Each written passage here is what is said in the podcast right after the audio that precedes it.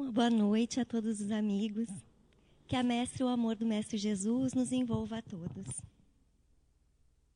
Eu estava ao telefone. O raio entrou pelo fio do telefone até meu pescoço, passou pela minha espinha e me jogou para cima. Havia um zumbido em meu ouvido e senti que saía do corpo. Depois, me vi flutuar até o teto. O médico e, enferme e o enfermeiro estavam lá. E ele disse: Ela se foi, está morta. Fui levado ao hospital. Os médicos fizeram tudo o que podiam para me ajudar, mas fui declarado morto.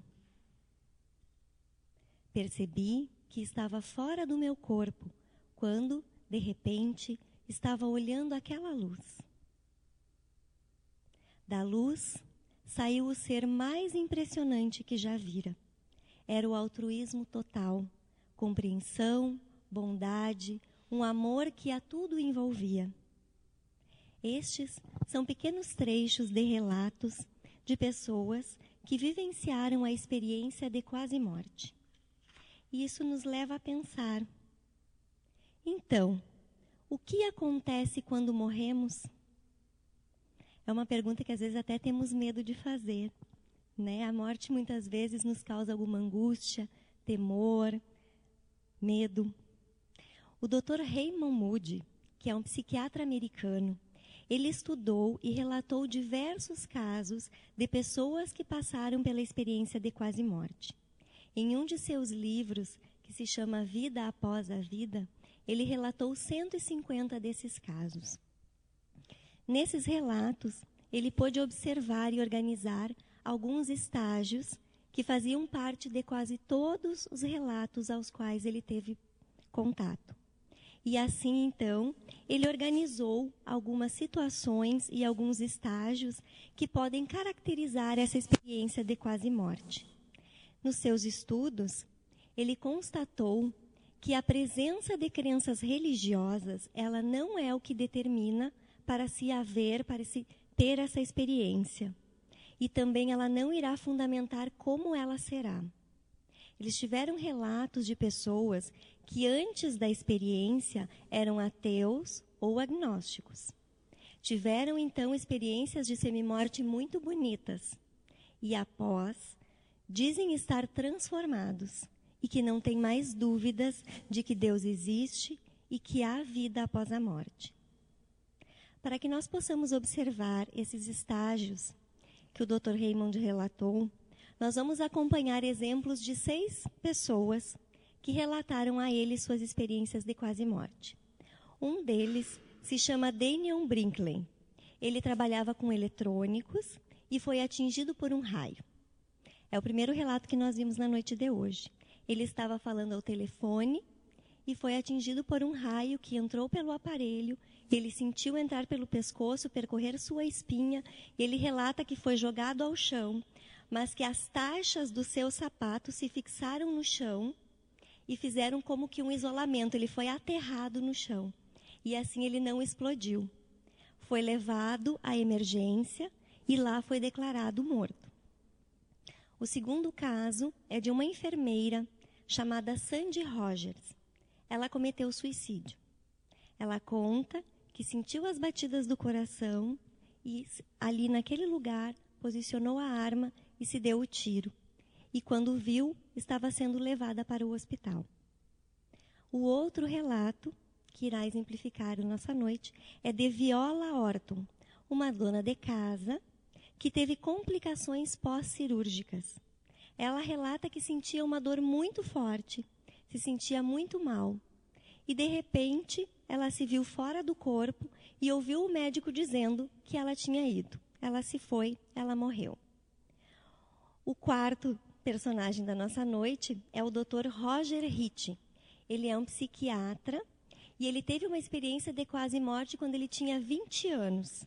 Ele estava aguardando um jipe que o levaria a outra cidade. Ele era militar, estava prestando serviço militar na época. E nesse momento ele se sentiu muito mal.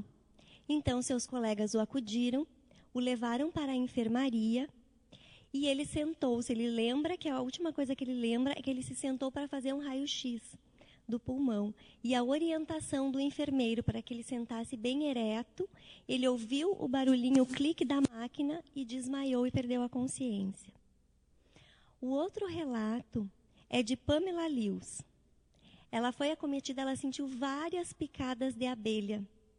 Ela sentiu que não era uma picada normal e ficou com medo. Tentou ligar para o seu chefe para que viesse à estação onde ela fazia pesquisas uh, no meio da mata e não conseguiu, desmaiou. Contam depois que ela foi salva porque o chefe estava fazendo a ronda e viu que ela não acenou quando ele passava perto dela, e então socorreram-na.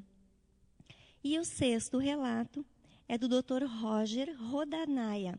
Ele é um psicólogo de origem da lá de Moscou, da Rússia, da União da antiga União Soviética, e ele foi morto pela KGB. Ele era um dissidente da antiga União Soviética e tinha sido tinha recebido asilo nos Estados Unidos. Ele estava se preparando para embarcar, a família já estava no aeroporto e ele estava se dirigindo e foi atropelado, causado pela KGB, socorrido, levado ao hospital e lá então ele foi dado como morto. Então, a partir dos relatos que o doutor Raymond Moody ouviu, ele diz que todos eles, ou a grande maioria deles, dizem que quando o médico diz que eles estão mortos, eles conseguem de fato ouvir o médico dizer: ele está morto, ou ele se foi, ou algo assim. Mas que, da sua perspectiva, eles sentem-se de fato muito vivos. A consciência ainda está mais ativa. A Pamela relata que se via flutuando e não reconhecia aquele corpo como sendo dela. O Denion andava e ficava atrás do paramédico e via ele prestando todos os socorros ao seu corpo. O Roger Hitt ia a todas as enfermarias procurando um soldado que se parecesse com ele, até que ele encontrou um corpo que estava coberto por um lençol. E ele reconheceu que aquele deveria ser o corpo dele porque ele reconheceu o anel que estava usando. A viola saiu do corpo, naquela sensação de zumbido, sentou na cabeceira e ouviu-o dizerem: Ela partiu. E ela olhava ao redor e pensava: Quem? Quem partiu? Após isso, eles relatam que quase todos sentem uma grande sensação de bem-estar, de paz, de tranquilidade. Então, as pessoas questionaram durante a pesquisa quando começaram a fazer esses relatos iniciais, principalmente, se não seriam esses relatos alucinações que as pessoas passavam por um processo natural de desligamento ou quando o cérebro está morrendo. Tem cientistas que dizem que são alucinações criadas pela falta de oxigenação no cérebro, que então causa uma perturbação mental e a pessoa faz alguma confusão entre a realidade. O Dr. Richard Raymond, desculpa, responde, responde a isso dizendo que muitas vezes os pacientes dão descrições muito corretas do que acontecia durante o ressuscitamento e de uma perspectiva que não poderiam ter se eles estivessem ali no corpo deitados. A viola, quando ela saiu do corpo, a sala onde ela estava foi fechada porque haveria uma outra cirurgia ali. Então ela saiu para o corredor e encontrou o marido e a filha sentados no corredor. E ela queria mandar a filha ir para casa porque ela tinha que se arrumar e trocar de roupa. Ela não podia sair daquela, daquela forma como ela estava. Tentou falar com a filha e a filha não respondeu, não percebeu. Aí ela tentou falar com o marido que levasse a filha embora para que a filha trocasse de roupa, que ela não deveria estar daquela forma. Nesse ínterim, chegou o cunhado dela, irmão do seu esposo, e encontrou vizinhos que estavam no hospital. E aí os vizinhos perguntaram para ele o que, que ele estava fazendo ali no hospital naquela hora.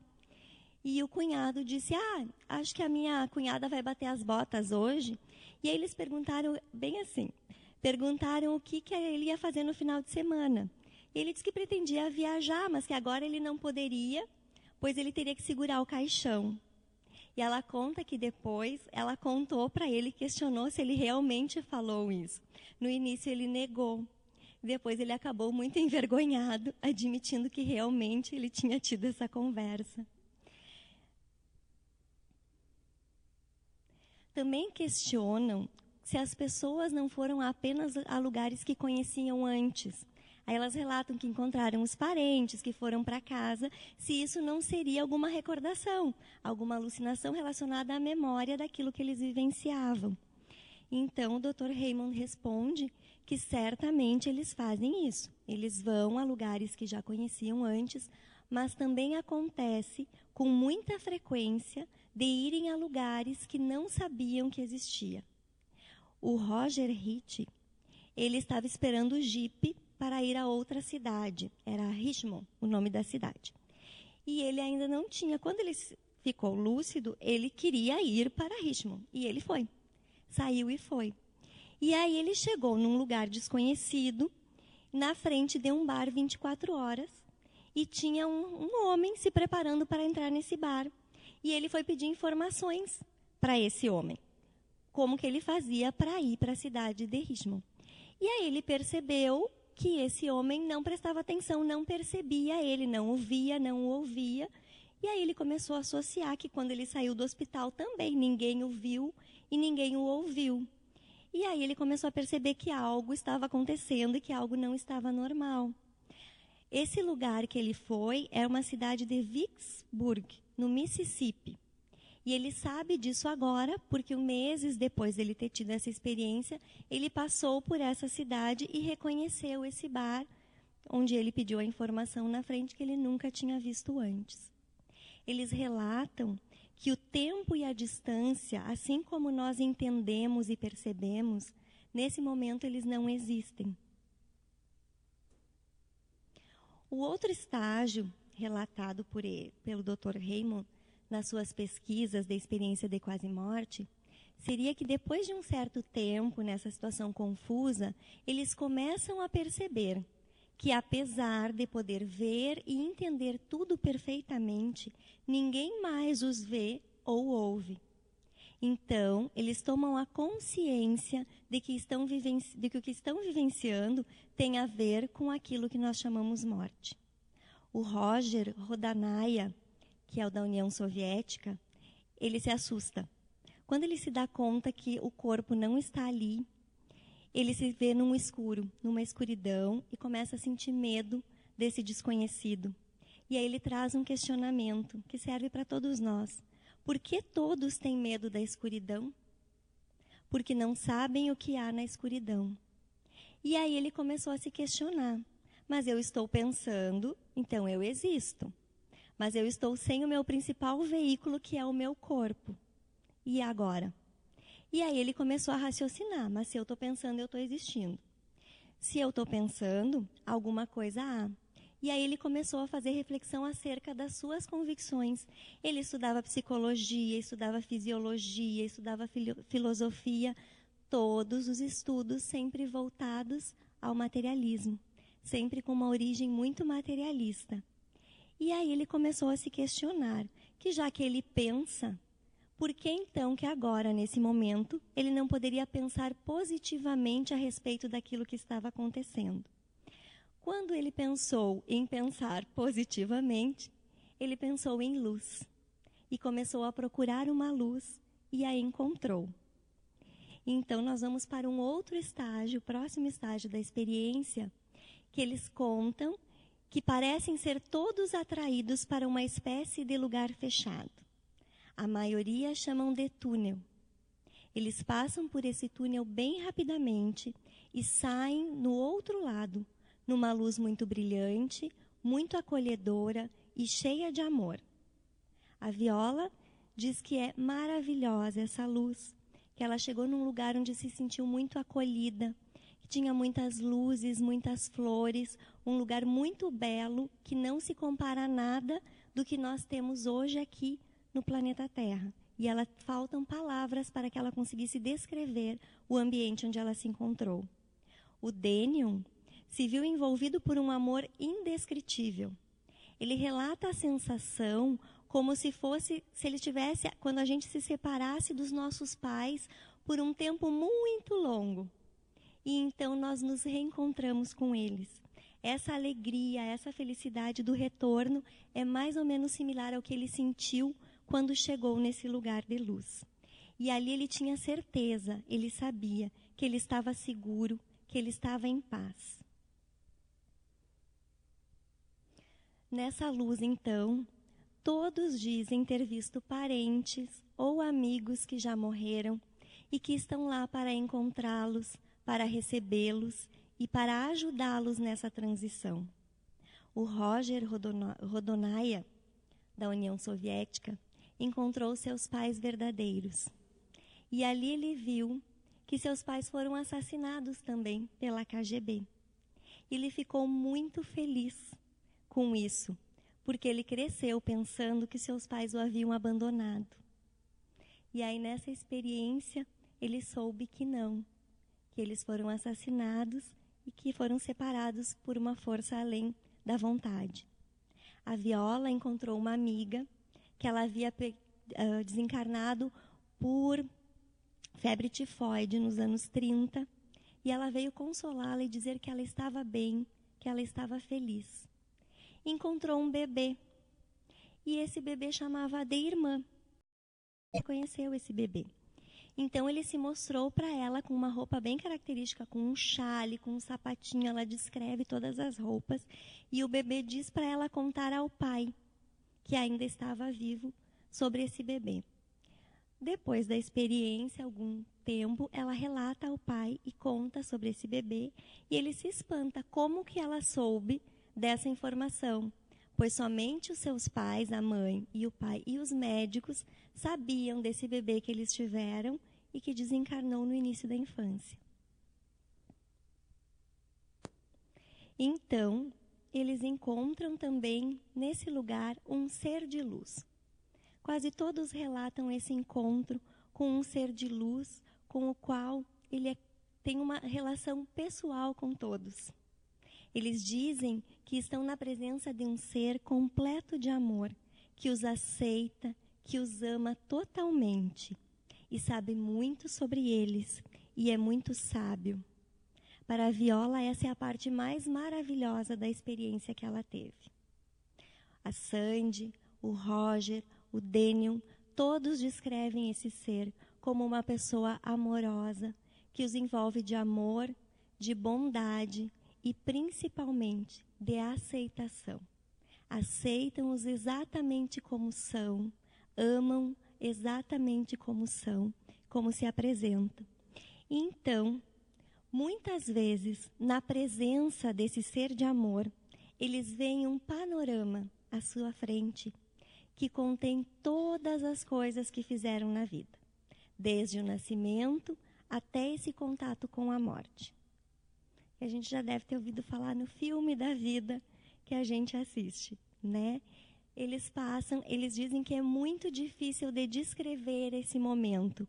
A Viola diz que passa muito rápido, que é como se ela assistisse um filme acelerado na câmera, mas mais rápido do que a gente acelera aqui, pelo menos na época dela. Agora as coisas são mais rápidas. E é, e é interessante porque, ao mesmo tempo em que, é tele, que ele vê, que ele assiste, ele também participa e sente. Ele é espectador e ator naquele filme. Eles presenciam e revêem e sentem tudo aquilo que passaram. O Roger, ele fala que é como se fosse um espectador que participa ao mesmo tempo da peça do teatro. O Roger Hitt fala que quando eles começam a ver, ele se preocupa. O que, que vai passar?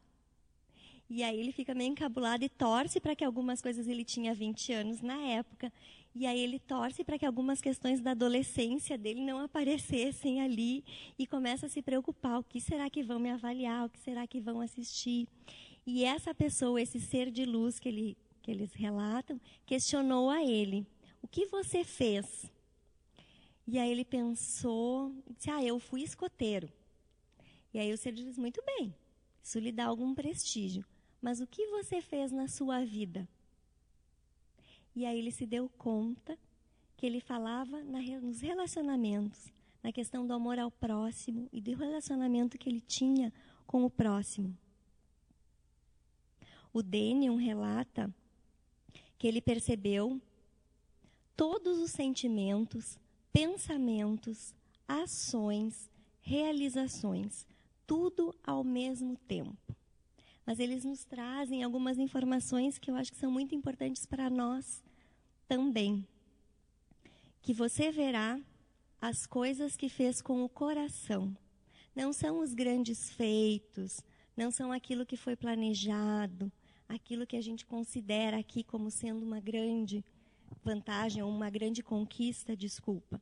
Eles falam, todos eles, que as pequenas coisas têm valor. Aquelas pequenas coisas que foram impensadas, mas que nós fizemos pelos outros. E o amor nesse lugar é sempre o que se dá nos outros de amor e de auxílio, sempre relacionando a nossa vivência com o próximo. O Denion também percebeu nesse filme, nessa passagem da sua vida, como ele afetava as outras pessoas que ele encontrava ou que vivenciavam determinadas situações com ele. E ele diz: acreditem em mim, não há nada escondido em nossa vida. Ele diz que a gente está no lugar de quem revê, para ser crítico com você mesmo. Mas não existe julgamento, não existe condenação. Apenas olha para você mesmo e vê quem você realmente é. Esse ser, quando aparecem nesses relatos processos de aprendizagem, ou quando as pessoas estão estudando, ele reforça que isso é importante e que o processo de aprendizado continua e o que aprendemos aqui podemos levar conosco para o próximo reino. As pessoas que passaram por essa experiência de quase morte dizem que o mais importante é o amor e que, em segundo lugar, quase de uma forma graciosa, vem o conhecimento e o saber que adquiriram. Então, depois que eles passam esse tempo, eles precisam voltar. É-lhes dito que eles devem voltar, porque ainda necessitam continuar, porque receberam mais uma oportunidade. Mas eles não querem. Desses seis que a gente aprofundou mais a leitura nos relatos, nenhum gostaria de voltar. Acende, que foi suicida, ela se viu nessa luz, mas ela teve a orientação e a visão dos sofrimentos que ela passaria se ela optasse por desencarnar daquela forma. E que ela teria uma oportunidade de voltar, continuar e modificar a situação que haviam feito com que ela chegasse nesse extremo. A Viola também não queria voltar. Mas então ela escutou o chamado da filha e do marido também, mas principalmente da filha, que ainda precisava dela, que gostaria que ela estivesse ali. E então ela voltou. O Roger e o Daniel foram praticamente empurrados para voltar. Eles disseram que eles não queriam, não queriam e sentiram uma força muito grande que os puxava e quando viram estavam novamente no corpo físico. E aí eles relatam uma questão curiosa. Esses relatos da experiência de quase morte, não, eles, as pessoas que passam por isso, elas não têm o costume de contar a todo mundo, de falar o tempo todo sobre isso. Elas relatam no meio familiar, em algumas outras situações. E aí eles contam que, principalmente na família ou nos amigos mais íntimos, eles foram questionados por e o inferno? Nenhum de vocês foi para o inferno, vocês não viram o inferno, não tem fogo, não tem ardente, nada. O Daniel diz que ele não quis nem perguntar, que ele percebeu e ele disse: Eu não perguntei, porque vai que eles vissem que eu estava no lugar errado e me mandassem para lá. Então eu nem mencionei sobre isso. O Roger Rodonaia fala, a viola primeiro que ela percebeu que o inferno é a separação de Deus. E o Roger, que é uma escuridão. Separar-se da luz, do amor e de Deus. Que isso sim seria o inferno e isso sim seria sofrimento. Então, o Dr. Raymond relata que é muito comovente quando ele escuta esses relatos, que nos momentos finais das suas vidas, tantas pessoas voltem e contem que o mais importante para elas nesse momento era o amor, o quanto haviam amado os seus irmãos seres humanos. Quase todos que tiveram essa experiência relatam uma mudança drástica de vida, de interesses, de busca, daquilo que é considerado importante. A Viola relata que mudou drasticamente sua vida. Se transformou numa pessoa mais compreensiva com o próximo, com uma melhor pessoa, mais prestativa, um pouco menos egoísta. A Sandy diz que aprendeu que ela tem que amar as outras pessoas e principalmente perdoar. Colocar-se no lugar do outro, compreender a posição do outro e nunca, jamais guardar rancor, que é um empecilho para que ela desenvolvesse o amor por ela mesma e o amor pelo próximo. Então, através desses relatos que nós vemos, nós podemos comparar com alguns conhecimentos que a doutrina espírita nos traz. A doutrina espírita nos faz compreender, nos faz entender que a morte não existe, que somos seres eternos e que a morte é apenas uma passagem, assim como nós podemos ver nos relatos dos nossos amigos. Todos eles dizem que o medo da morte desapareceu completamente. A viola ansia pelo dia de voltar àquele lugar. Ela sabe que ela não pode fazer isso, que ela não pode precipitar e nem tomar nenhuma atitude que faça com que ela volte mais rápido. Mas ela espera com esperança e ansiosamente para que esse dia chegue de voltar àquele lugar maravilhoso. E para que ela continue, ela vive bem, amando e buscando ser melhor. O Roger diz que a terceira coisa que ele aprendeu é que a vida é para sempre. A morte não é mais que uma porta, algo que você atravessa. Então, como a morte não existiu de forma definitiva, nesses casos a gente pode pensar assim: mas o que, aconteceu? Eles foram dados como clinicamente mortos no início. Né? O Dr. Raymond diz que provavelmente eles tinham alguma reserva energética, algum suporte de oxigênio que manteve o corpo funcionando ou que preservou de danos a essa morte. E que eles consideram morte como a, incapaci a, in a incapacidade de voltar à vida, que não foi o que aconteceu. Pensando através da doutrina espírita, nós sabemos que nesse momento o laço que une o perispírito ao corpo, ele não foi completamente desfeito. Provavelmente essas pessoas tiveram um desdobramento perispirítico involuntário, entraram em contato mais intenso com o mundo espiritual. E a espiritualidade amparou aquele corpo para que ele pudesse recebê-los novamente e não ter, ter perdas. E essa experiência, ela serve para todos nós. Por mais que todos, nós não temos todos como, como passarmos pelas mesmas experiências, pelas mesmas vivências, mas nós podemos compartilhar aquilo que nós passamos e aprender com a vivência dos nossos irmãos. Nós estamos todos no mesmo caminho e o aprendizado de um deve sempre servir para o outro.